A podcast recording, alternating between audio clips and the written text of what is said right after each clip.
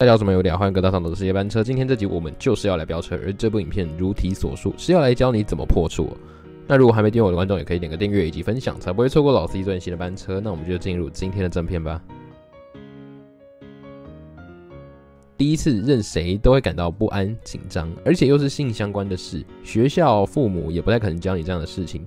但光是单单的打手枪是无法满足的。想要触摸女孩子光滑的肌肤，想要来场美妙的性爱，想要体验 AV 女优超棒口交，想要尽情的搓揉丰满的巨乳等等。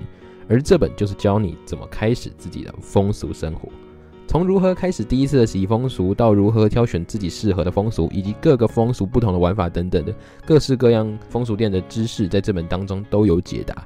并且配合着非常多的实际受访案例，来让读者能够从更多不同的视角来了解这个行业哦。而今天这集将会告诉各位哪些人会上风俗，风俗店的各个类型，如何挑选风俗店，风俗店的预约方式，以及风俗店的费用。那我们就开始我们的风俗之旅吧。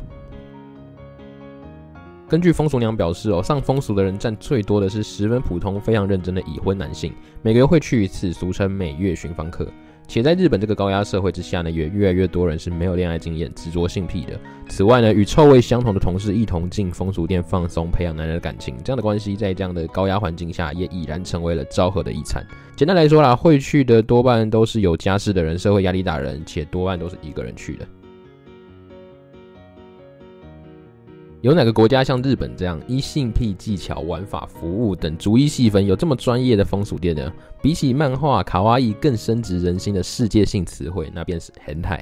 风俗店依照客人消费的目的，每一间店的服务内容都不太一样哦。不论是想要在情侣气氛下做爱、短时间内射精、摆脱处男、被 S N、换上女装等等的，这行业也正如漫画一样，正朝着各种不同的方向在进化。那么风俗店大致有以下几种分法：一重视简便、短时间的，例如口交店、打手枪俱乐部、健康中心等等；二、重视恋爱体验、对话的，例如应招站、幻想俱乐部、约会交友等等；三、具有游戏性、赌博性的，例如哈哈镜健康中心、偷窥房、性运动等等；四、多人运动的，例如滥交酒吧、多人泡泡浴等等；五、恋物癖、特殊性癖的，例如 M 性感、SM 恋物癖、第三性、伪娘以及各式应招站；六。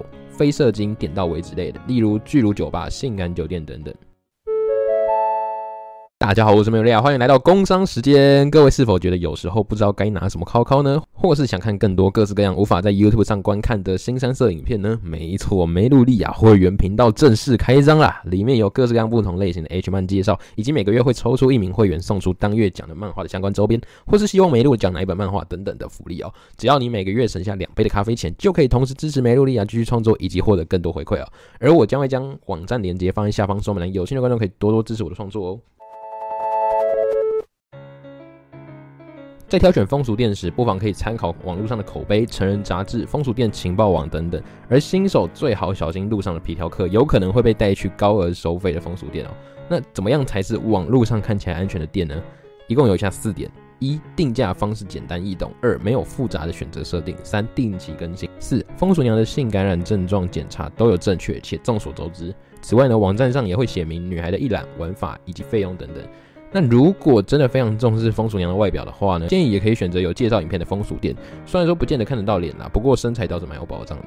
而女孩简介、可接受玩法、性感带等等，就当做参考就好了。因为有受访者因为看了杂志上写的性感带着耳朵而舔了一下，结果却被风俗娘说很恶心呢，可以不要这样好吗？